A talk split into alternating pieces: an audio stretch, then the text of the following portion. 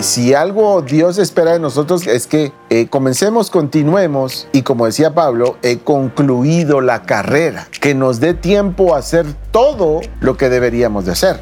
Cuando venimos a la iglesia con una crisis económica muy fuerte, fueron retos muy duros porque en esos momentos en que no sabía qué hacer, gracias a Dios, siempre mi prioridad fue ir, a buscar a Dios y Él siempre me presentó las, las soluciones.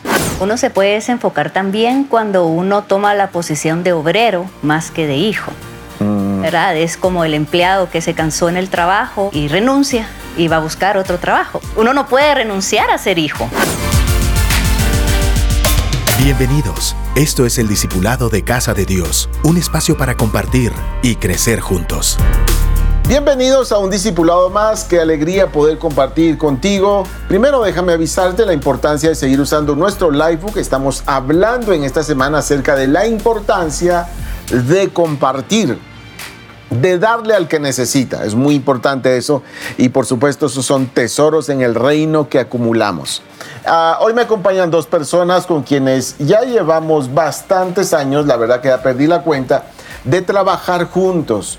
Nos conocemos hace mucho tiempo y tanto ellos como su servidor decidimos abrazar una visión que nos puso a creer, que nos puso a pensar, que nos puso a trabajar y que durante todo este tiempo nos ha formado, nos ha desafiado, nos ha, nos ha demandado también la fe, nos ha formado nuestra manera de pensar, eh, decidimos ser de los que ofrecen y no tan solo de los que piden. Hoy me acompaña Vanessa de Beneque, bienvenida. Buenas noches, gracias Pastor por la invitación. Y su esposo Ricardo Beneque. Muchas gracias, Pastor. Ahorita que lo mencionas, en mi caso ya casi 23 años contigo, caminando aquí y agradecido por esta invitación.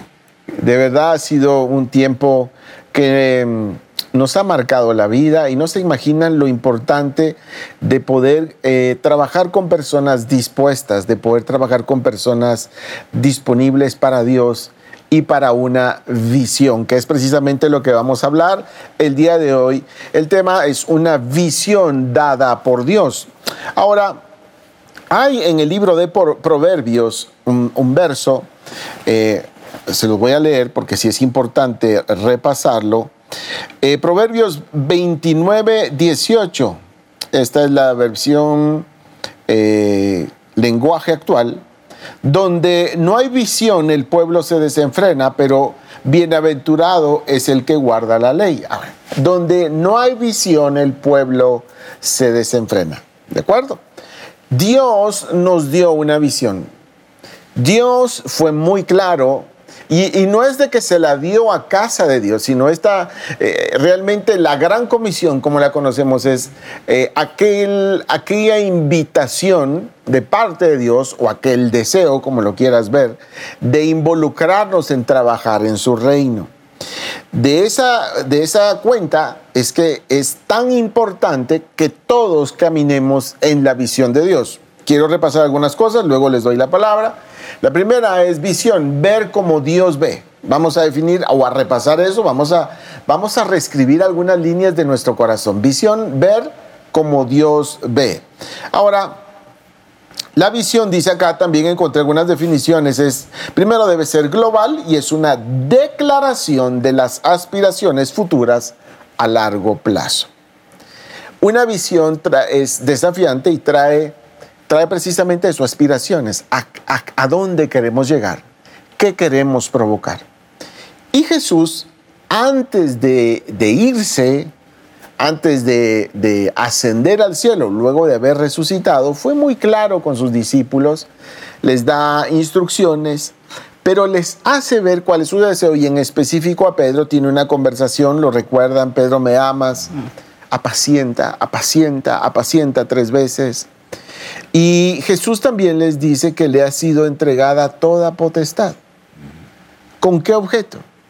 Para que nosotros en este momento, en ese momento nos hace parte de una labor de su reino, nos involucremos haciendo discípulos, que es parte de la visión de Dios, pero también es parte de nuestra visión y en unos minutos la vamos a repasar. Pero quiero, quiero llamar tu atención antes de darle la palabra a ellos, es por favor, no cambies y quiero que esta noche permitas que el Espíritu de Dios te hable acerca de la importancia de una visión, no solo por lo que uno hace, sino porque la, misma visión provoca en cada uno de los que corremos en ella una transformación.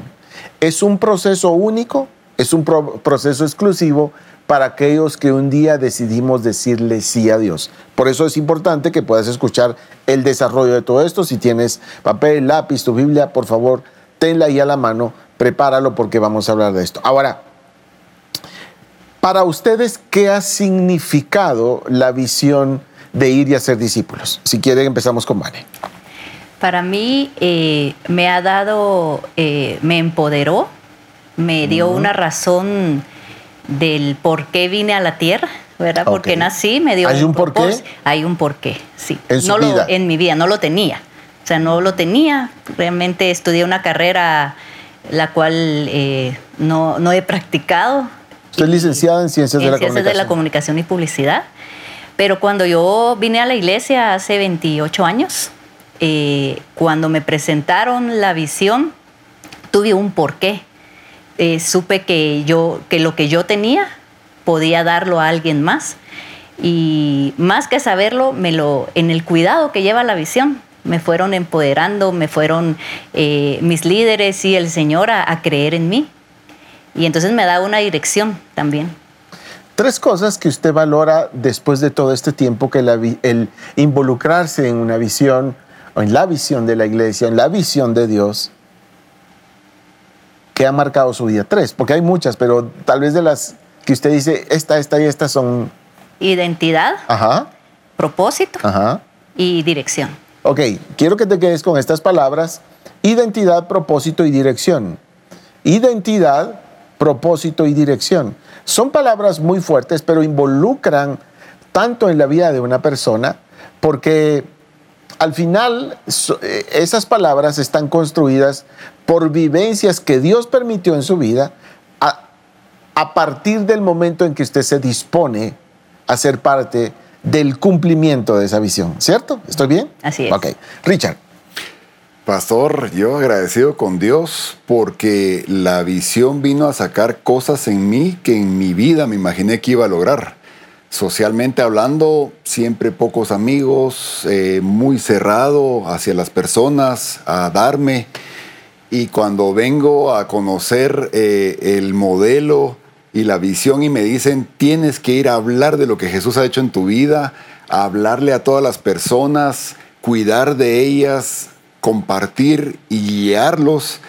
Dije, yo no puedo, yo tengo estos paradigmas, estos límites, estos topes, pero me dicen, con Dios todo es posible. Esa es la, la belleza de esto y comienzo a trabajar y estos años después te digo, miles de personas que he conocido, eh, personas a las que he apoyado, he podido guiar en el camino, entonces sí vino a sacar cosas tan especiales en mí que no sabía que se podían dar. De verdad que es un, se vuelve un estilo de vida y de mucha bendición.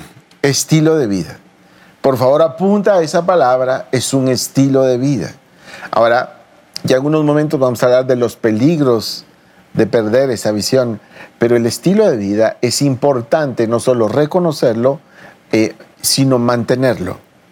La clave de una visión es ser consistente. Ahora, la consistencia se logra a base de esfuerzo, sacrificio, esmero y carácter.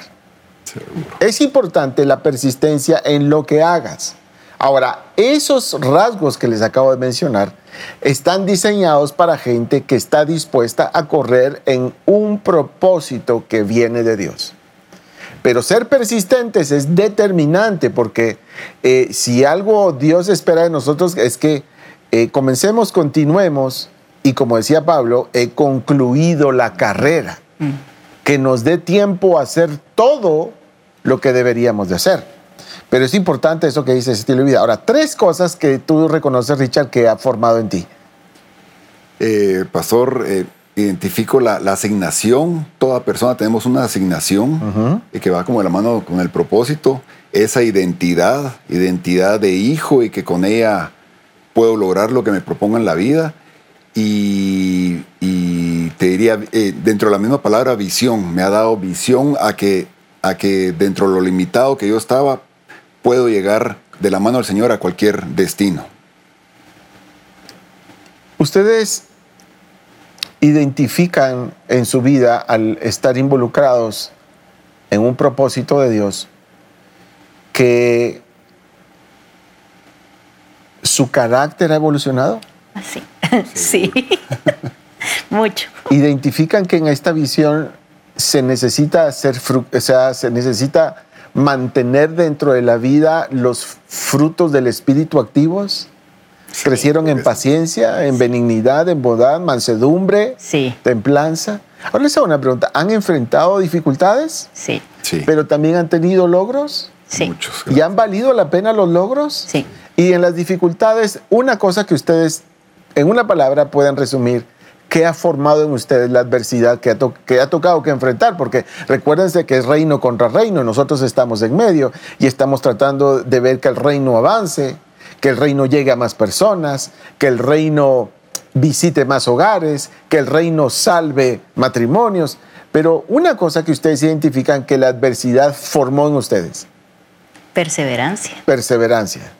En mi caso, pastor, eh, misericordia, porque a veces cuando uno crece en la visión, llega un momento que uno siente como que se está desarrollando y como que podrías estar por encima de, pero te das cuenta que Dios todo el tiempo también en tu vida está perdonando, está tratando, sigue formando, entonces también ha formado esa misericordia y paciencia con la gente. Paciencia, muy bueno. Ahora hablemos de esta parte y por favor apunta allí la palabra desenfoque. En la vida en algún momento nos hemos desenfocado y quiero que hablemos un poco de eso si les ha pasado, a mí sí me ha pasado. He tenido épocas de no dejar de hacer, sino de hacer mucho y el, en el querer hacer mucho, en el querer abarcar cosas que no tienen que ver con la visión o que podrían dar una cierta satisfacción, pero no necesariamente van en función de la visión que tenemos, que en un momento ustedes la van a volver a decir, o la van a volver, no es lo mismo decirla que sentirla, ya les voy a explicar eso, pero la vamos a declarar. Pero, ¿qué, por ejemplo, qué creen ustedes que podría, o en el caso personal, desenfocarnos de la visión?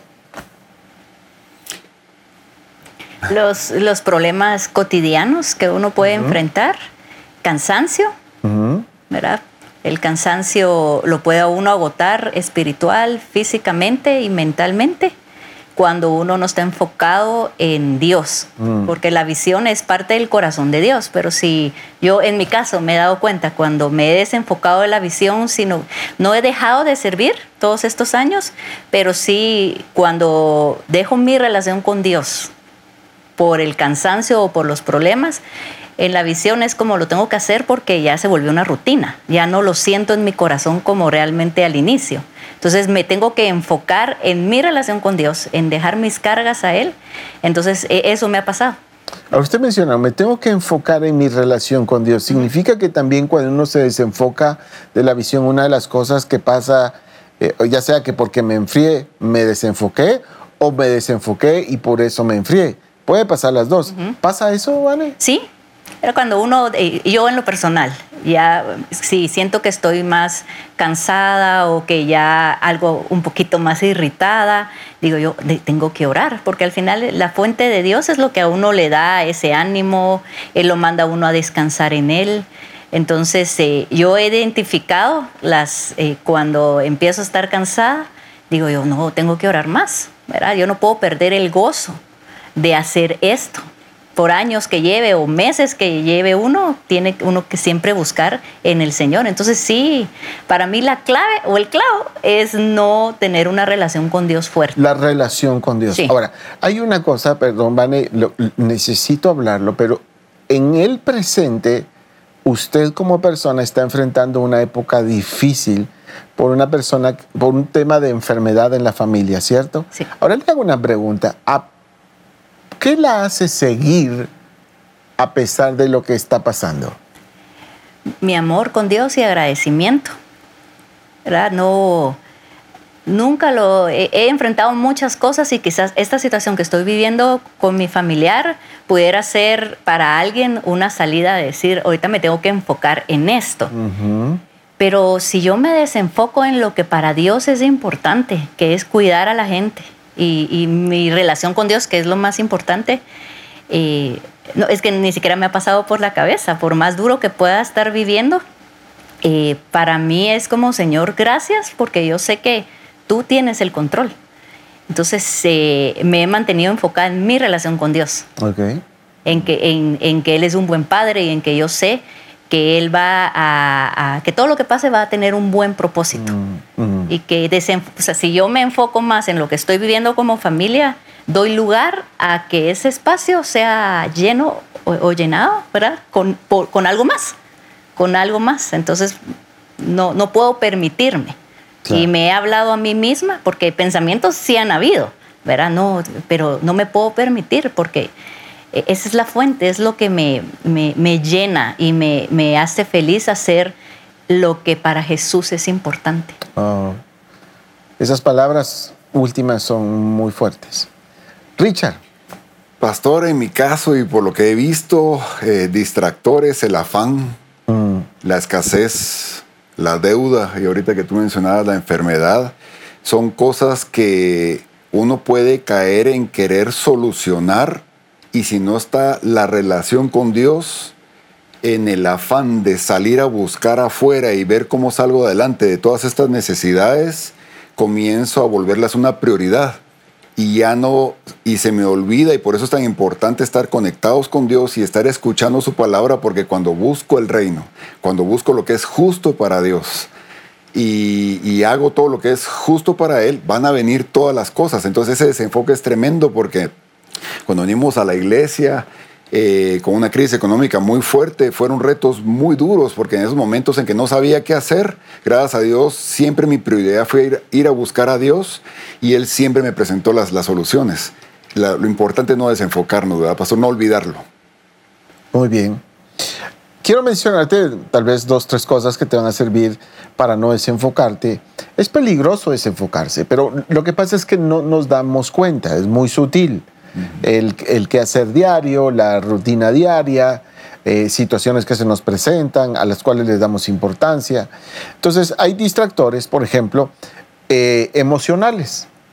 Viene una tristeza muy fuerte, viene incluso una prosperidad muy grande, y todo eso puede hacer cambiar tu sistema de prioridad.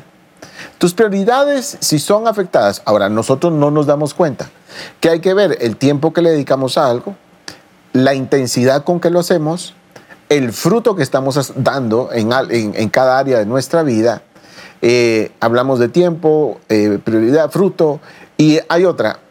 Nos, nos, nos damos cuenta que nuestras prioridades cambiaron cuando ya no disfrutábamos lo que antes disfrutamos. Cierto. Si ya no lo disfruto, mi prioridad cambió. Por eso Dios, hoy te quiero dejar esta palabra eh, muchas veces nos llama a nuestro primer amor. Porque en el primer amor hacíamos lo que Dios dijera. Cuando ya cambian las épocas, podría cambiar el corazón. Cuando ya vivimos otra, otra temporada, incluso de abundancia, podría cambiar las prioridades dentro del corazón. Hay por, entonces, por eso te digo, hay emociones, hay una decepción, hay personas que dejan de servir porque Dios no les respondió algo que esperaban. Y te desenfocas, te desenfocas. La otra es el cansancio, es normal cansarse. Y por eso es importante lo que usted decía, Van, ir a la presencia de Dios, ahí se renueva. Lo voy a decir, y créeme que no estoy exagerando, pero en la presencia de Dios se van a renovar cada una de tus células, cada tejido, cada órgano tu alma, tu corazón, tu mente, tus pensamientos cambian. El salmista dice, y, no se malinterprete, solo lo voy a declarar como está escrito, dice, tan torpe era yo que no entendía, hasta que entrando en tu santuario comprendí el fin de ellos. En la presencia de Dios viene un entendimiento espiritual que necesitas conocer para las circunstancias que estás viviendo, para que no retrocedas, porque dice también la escritura que no somos los que habiendo tomado del arado, retrocedemos, no vamos a retroceder.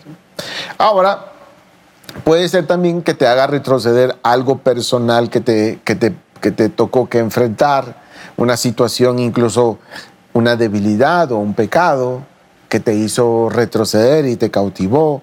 Miren, hay cualquier cantidad de distractores, el afán que tú decías, eh, un problema familiar. Son muchas cosas realmente, pero es donde son probadas nuestras convicciones. Y las convicciones son sostenidas gracias a cuidar nuestras prioridades, a no perder la comunión con Dios y a simplemente nunca olvidar que lo hacemos porque estamos agradecidos. El agradecimiento no es tan solo un gracias, una expresión para una vez. El agradecimiento es un estilo de vida, que es lo que tú decías. La, la, gratitud es un estilo de vida que se manifiesta diariamente, no tan solo gracias Señor, no, vivo agradecido. Vane. Uno se puede desenfocar también cuando uno toma la posición de obrero más que de hijo. Mm. ¿Verdad? Es como el empleado que se cansó en el trabajo y, y, renuncia y va a buscar otro trabajo, ¿verdad? El hijo no renuncia, el papá lo regaña y bueno, quisieran renunciar, ¿verdad? ¿Cuántos de adolescentes me voy de la casa y a dónde, verdad? A la esquina, pero eh, uno no puede renunciar a ser hijo, ah. ¿verdad? Entonces, en mi caso, cuando yo eh, me he puesto en la posición de obrera, he pedido salario de obrera. Entonces es donde empiezo a decir, pero ¿por qué yo he hecho esto? Yo he servido tantos años y qué pasa que no viene, ¿verdad? Que sí he tenido esos momentos feos y ya le he pedido perdón al Señor y Él me recuerda, ¿sos hija obrera? Porque si soy obrera voy a recibir el pago de obrera y lo voy a esperar como tal, entonces voy a poner mis condiciones y cuando no me gusta o no eh, resultan las condiciones que yo pedí, entonces es donde digo yo ya no quiero y me voy. Sino que como hija es padre, tú sabes, y, he tenido que humillar mi corazón y, y, decirle, papito, no entiendo, pero sé que tú tienes un bien. ¿Por qué? Porque en la presencia he encontrado esa paternidad en él. Entonces uno se desenfoca cuando uno piensa como obrero, van, sí, somos obreros, pero más que obreros, somos hijos. Entonces. Y usted mencionaba al principio la palabra identidad y ahora que usted a ese punto tiene, está muy, muy amarrado la identidad realmente a vivir como hijo. Jesús lo dijo, en los negocios de mi padre me es necesario estar. Las prioridades cambian cuando ya no es una necesidad el estilo de vida que se necesita para hacer fluir esta visión que Dios nos dio. O sea, es, muy sutil el cambio, pero esa identidad de hijo es determinante. Ahora, quiero ir, quiero repasar con todos precisamente nuestra visión. Dios nos dio una visión y la voy a leer literalmente, dice así, y de hacer discípulos a todos los guatemaltecos, enseñándoles a guardar lo que Jesús mandó por medio de grupos de amistad, en donde se nos enseña a dar la vida por los amigos. Quiero repasar junto con ustedes ciertos elementos que son importantes. Ahora, esta visión está relacionada o realmente nace del pasaje eh, donde Jesús le habla a sus discípulos, donde Jesús da la gran comisión. Y dice acá, cuando le vieron le adoraron, pero algunos dudaban. Y Jesús se acercó eh, y les habló diciendo, toda potestad me es dada en el cielo y en la tierra. Por tanto, id y hacer discípulos a todas las naciones, bautizándolos en el nombre del Padre, del Hijo y del Espíritu Santo, enseñándoles que guarden todas las cosas que os he mandado. Y he aquí, yo estoy con vosotros todos los días hasta el fin del mundo. Eso está en Mateo capítulo 28. Em, verso 19. Mateo 28, 19. Ahora, vean lo siguiente, vamos a desglosar un poquito esto. Y de hacer discípulos habla de una acción. Las cosas no se dan por sí solas. Dios decidió involucrarnos a nosotros en esta tarea. Ahora, en esa tarea no solo involucra una acción, sino involucra nuestra voluntad. ¿Qué hizo que ustedes voluntariamente se involucraran en esto? ¿Vale? Em, el amor que me involucraba para que me formaran. No, para, para involucrarse para en la visión. El saber por qué estaba acá. O sea, realmente es que no tenía rumbo, no sabía ni para dónde iba. Y entonces eh, me presentaron la visión y me sentí útil. Ok. Eso es importante que lo puedas anotar ahí. Primero quiero que sepas que eres una persona muy útil. Dios cuenta contigo.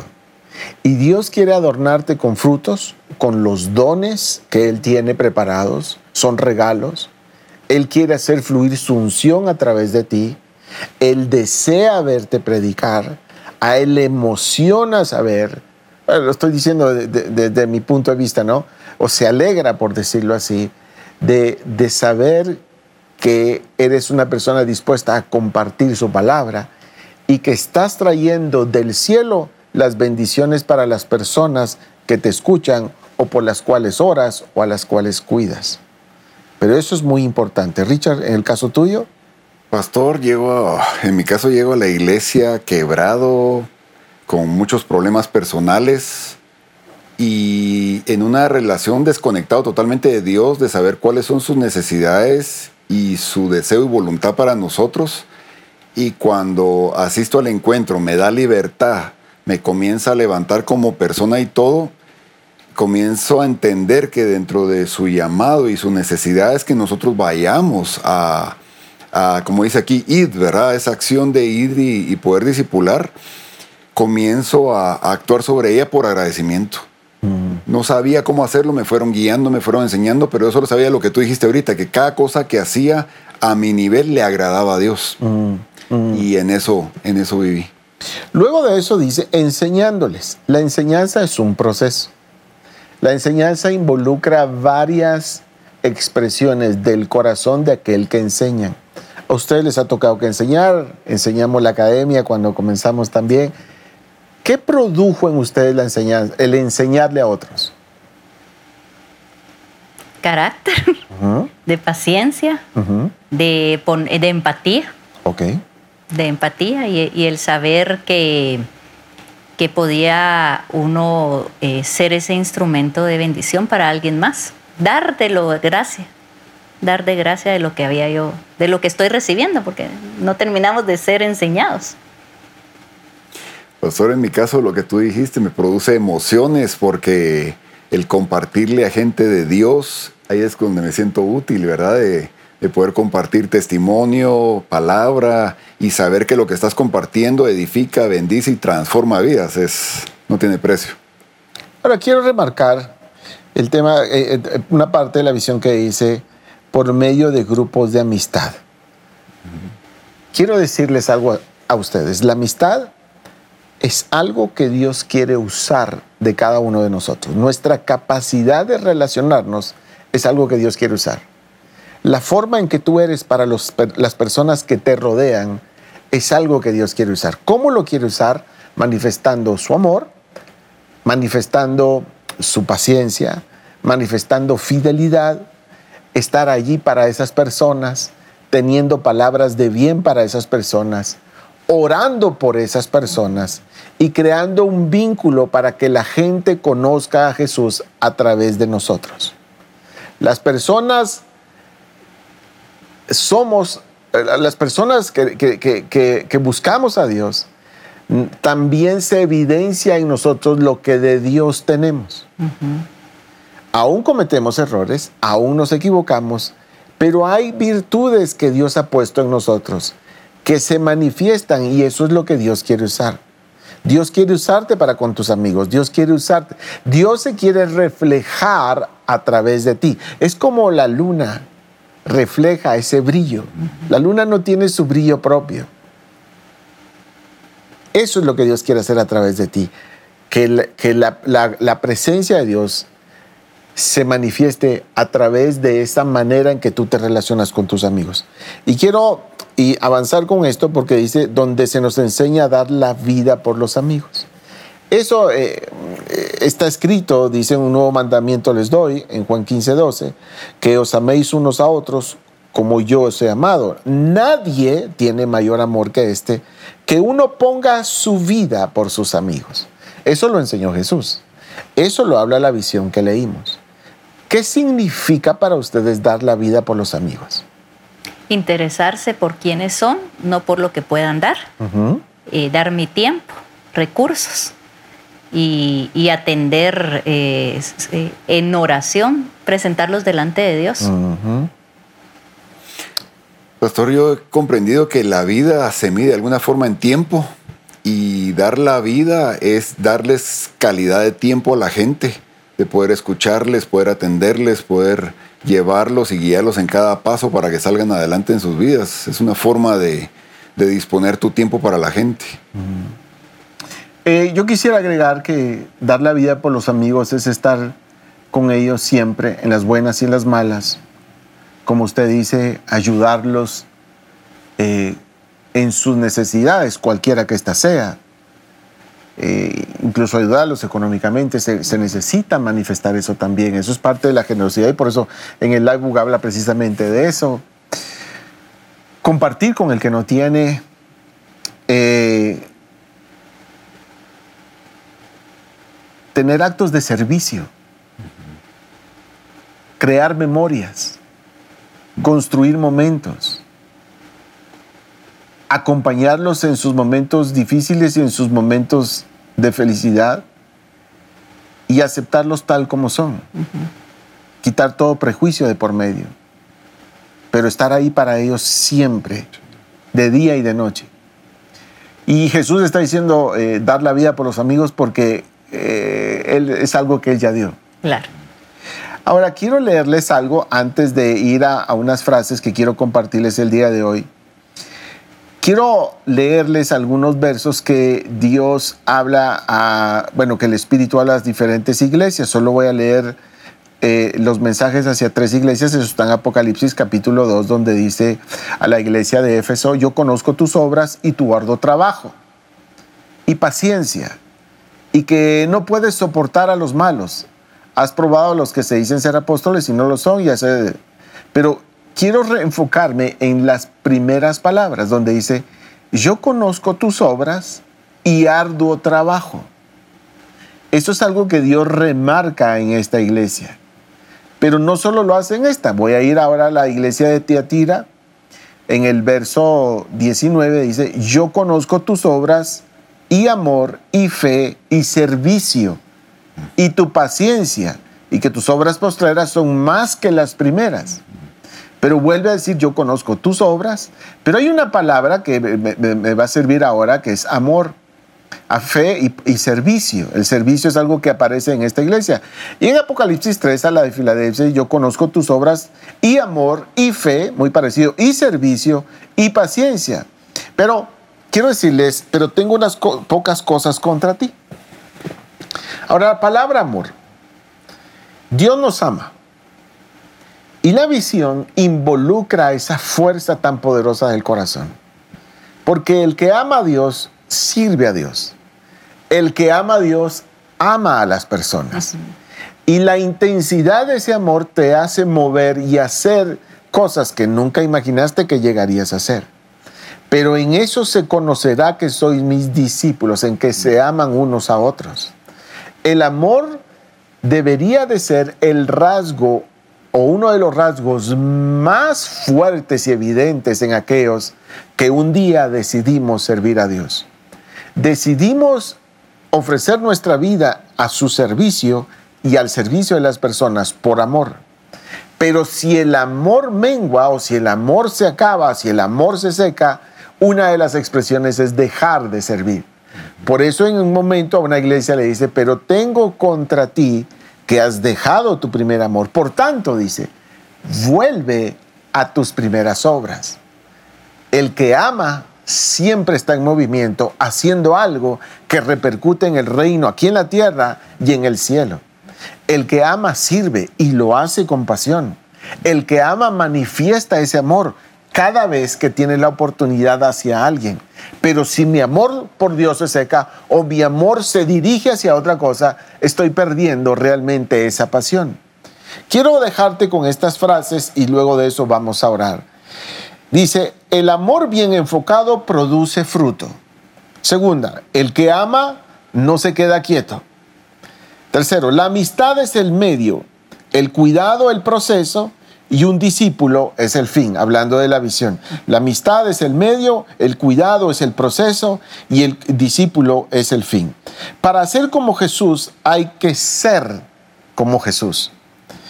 La voluntad es lo más fuerte que tienes, pero también puede ser lo más difícil de someter a Dios. Porque tenemos nuestro libre albedrío. Y muchas veces eso se vuelve más fuerte que la disposición de amar y servir. Quiero invitarte, quiero invitarles a que oremos juntos.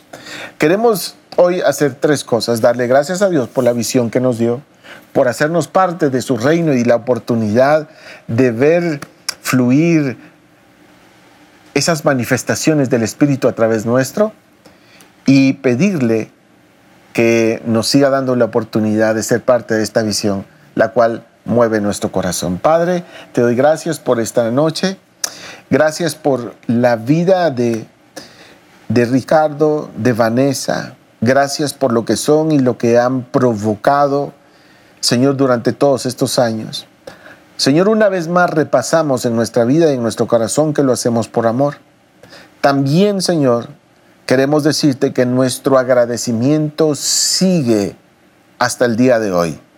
Y ese agradecimiento nos hace tener las prioridades ordenadas y dentro de ello, una de las cosas más importantes en nuestra vida es involucrarnos en tu reino, amarte a ti y amar a las personas, vivir todos los días esa visión, saber que cada vez que conocemos a alguien es la oportunidad de presentarles tu amor. Padre mío, gracias por hacernos parte de esta visión. Y hoy queremos pedirte por todas las personas que nos están escuchando, si algo pasó en sus corazones, queremos pedirte, Señor, que tu Espíritu Santo los, se los haga ver y los ayude a poner, Señor, las prioridades correctas y a que nunca se apague ese amor por servirte, por amar a las personas. Señor, gracias te damos porque nos diste no solo un mandato, nos diste la oportunidad de vivir en carne propia esa manifestación gloriosa de tu reino.